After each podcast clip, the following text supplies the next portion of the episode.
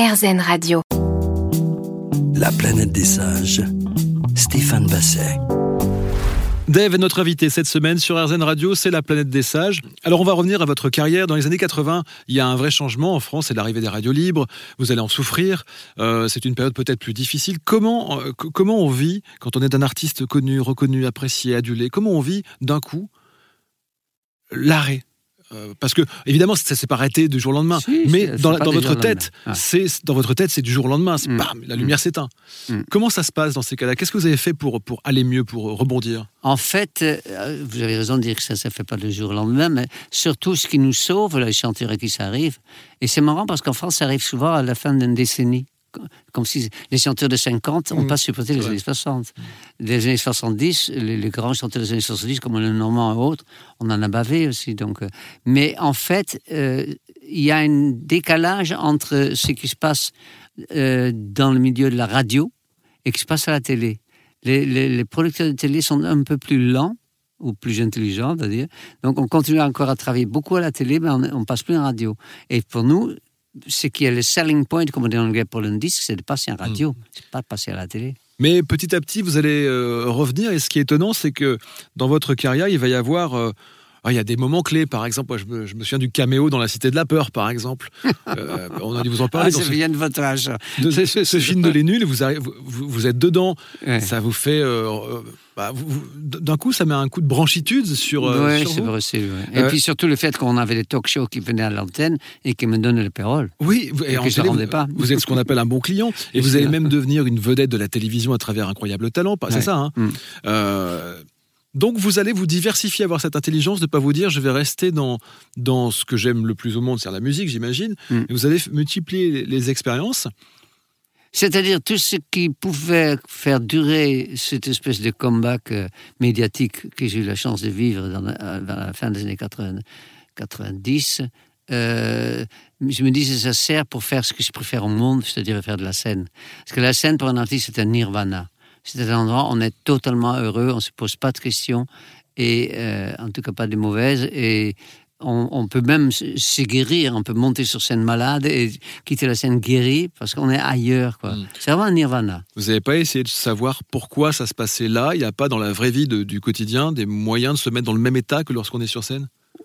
Il y a beaucoup de moments, comme je disais tout à l'heure, d'oubli, c'est-à-dire comme un bon bouquin, un bon film, un voyage, je sais pas, à Venise ou, visiter les pyramides. Il y a tellement de, grands moments dans une vie, mais la scène, c'est un condensé où vous, pas seulement vous êtes heureux, mais vous donnez le bonheur aux autres. Mmh.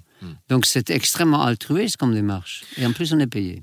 Euh, et donc 50 ans de succès, 50 ans de notoriété. Et je me promenais sur euh, Internet et je, je, tombais sur des titres vous concernant qui me font, qui me font un petit peu halluciner. Dave asphyxié par une fuite de gaz. Dave, délinquant dans sa jeunesse. Vous avez dû tout lire à votre sujet en 50 ans, sur la presse particulièrement. Euh. Mais j'ai tout écrit aussi en même temps. j'ai fait plusieurs autobiographies, ce qui est extrêmement prétentieux. Hmm. Mais j'avais fait une première autobiographie parce que j'avais vraiment commencé à écrire. Euh, j'étais sur, je chantais sur un paquebot en Indonésie. Et tout d'un coup, j'ai eu une envie d'écrire. Et j'ai écrit une centaine de pages, et puis je suis arrêté. Et puis je me suis fait contacter par la directrice des éditions euh, Lattès. Hmm qui m'a dit, vous avez rien écrit Je dis oui. Elle a lu, elle dit, mais on va continuer. Et donc, j'ai avoué, on va dire, beaucoup de choses. Donc, les gens savent beaucoup de choses de moi. Oui, mais enfin, on raconte beaucoup de, de, de, conneries. conneries hein. aussi, oui, Mais pas que. ça vous amuse aujourd'hui, ça? Ça m'a toujours amusé, mais c'est-à-dire que je crois que c'est plutôt américain, qu'on en dit du bien, qu'on en dit du mal, pourvu qu'on en parle. Il faut le voir comme ça. Alors, vous participez à la tournée, euh, vous avez participé à la tournée H euh, euh, la tournée des idoles. Il y a des chanteurs qui n'y vont pas en se disant, mais non, quand même. C'est ce que j'ai dit pendant quatre ans. Hein. Ah oui. J'ai bien regretté de l'avoir dit. Parce que quand finalement je l'ai fait, j'ai pris un énorme plaisir, grâce entre autres à d'un chanteur qui s'appelle Herba Léonard, qui, qui avait une très belle voix, et qui me disait tous les soirs, quand je le croisais, tu nous as encore humiliés. J'aimais mm. bien parce que c'est vrai que je faisais beaucoup de succès. c'est un peu prétentieux de le dire soi-même, mais j'étais celui, avec Michel Thor, qui faisait le plus de succès auprès du public. Vous chanterez jusqu'à votre dernier souffle Inch'Allah, comme on dit Limoges. Puisque les Arabes ont monté jusqu'à jusqu'à Poitiers, on peut le dire à Limoges. Exactement. Dave, notre invité cette semaine sur RZN Radio, on se retrouve dans un instant pour la dernière partie de La planète des sages. La planète des sages Stéphane Basset. Dave, on va finir cette émission avec ce que j'appelle les questions sages. J'ai 200 questions, je ne vais pas toutes vous les poser. Ouf. Un, un numéro, un numéro entre 1 et 200, ça va s'arrêter sur un numéro. Bam, question, c'est de la magie. Allez-y. 44. Le 44. L'année de ma naissance. Comment décririez-vous votre style? Je pense quand même que j'ai les traits de caractère, les qualités et les défauts de néerlandais, tout en étant francisé à 80%. Hmm. Évidemment, j'ai francisé. Quel style auriez-vous aimé avoir Ou peut-être quel trait de caractère n'avez-vous pas que vous auriez aimé avoir Vous avez essayé, mais ça ne- ça n'est pas dans votre ADN. Il y a des moments où j'aime me prendre euh, plus au sérieux que je me prends au sérieux. Mais parce que c'est quand, par exemple, quand on fait de la promotion pour un album et qu'on passe sa vie comme moi à essayer de faire le mariole, c'est pas ça qu'il faut faire. Quand vous venez de faire la promo et que les gens disent il est marrant, il n'a pas l'air con. Il mais il parle pas du tout de disque et moi non plus. Mm. J'ai tellement envie. Et quand je rentre à la maison et Patrick Vazot, dont on parle de temps en temps, me dit t'as encore fait le con. Ça sert à rien ce que tu as fait. Non, mais je me suis amusé, quoi. Mm. Donc, euh, c'est vrai que c'est pas très malin. Et moi, je suis pas très bon en, en- en promo. Ah bah si, vous êtes bon. Mais vous Oui, êtes... oui, mais je, on parle pas. Des, pas- moi, je parle pas des disques. C'est vous qui parlez des disques, heureusement. Je Bah, vous remercie. Bah, moi, en tout On cas, j'ai envie de vous ça, en hein. parler pour une question très simple. C'est qu'est-ce que ça fait de tenir entre les mains 50 ans de, de- de- de chansons?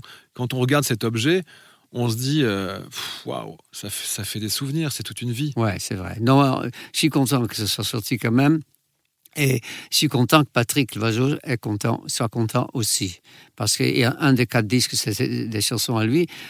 J'aime bien sa voix, il a des chanteurs. Mm. Il sait pas faire de la scène, il n'a pas ce côté euh, euh, exhibitionniste. Parce que un, chanteur, par définition, euh, est un exhibitionniste. Parce qu'un acteur, il joue le rôle, un rôle de quelqu'un d'autre. Il peut faire un curé, il peut faire un forgeron. Et- Moi, quand je chante une chanson pour de- pour la mort de ma mère, Mm. C'est toujours un, un- un- un moment exceptionnel, mais c'est quand même un moment de grand exhibitionnisme. Mais comme dans la salle, il y a des voyeurs, l'échange est parfait. Mais euh, cette chanson, par exemple, pour prendre celle-ci, quand vous l'écrivez, enfin, quand vous la recevez, euh, vous ne pensez pas que vous allez la traîner, entre guillemets, pendant des années et des années. Quand on écrit une chanson, on ne pense pas forcément qu'elle va vous suivre toujours. Non, mais c'est plutôt bien. Mais c'est là où c'est une, une des raisons pour lesquelles je regrette qu'en vieillissant, ça risque plus trop d'arriver, sauf l'exception d'Henri Salvador dont on a parlé. C'est un peu fini et en même temps c'est normal aussi.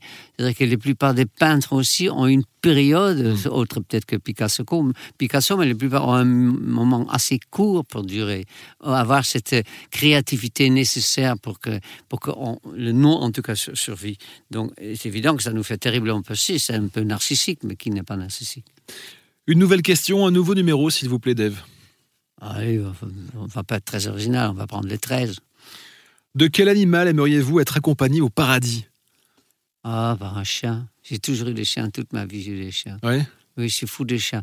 J'ai jamais eu de chat, donc je ne sais pas comment j'aurais vécu avec un chat, parce que mes parents n'avaient pas de chat, mais j'ai eu mon premier chien très très jeune, et il se passait quelque chose de, de presque moléculaire aussi, une espèce de...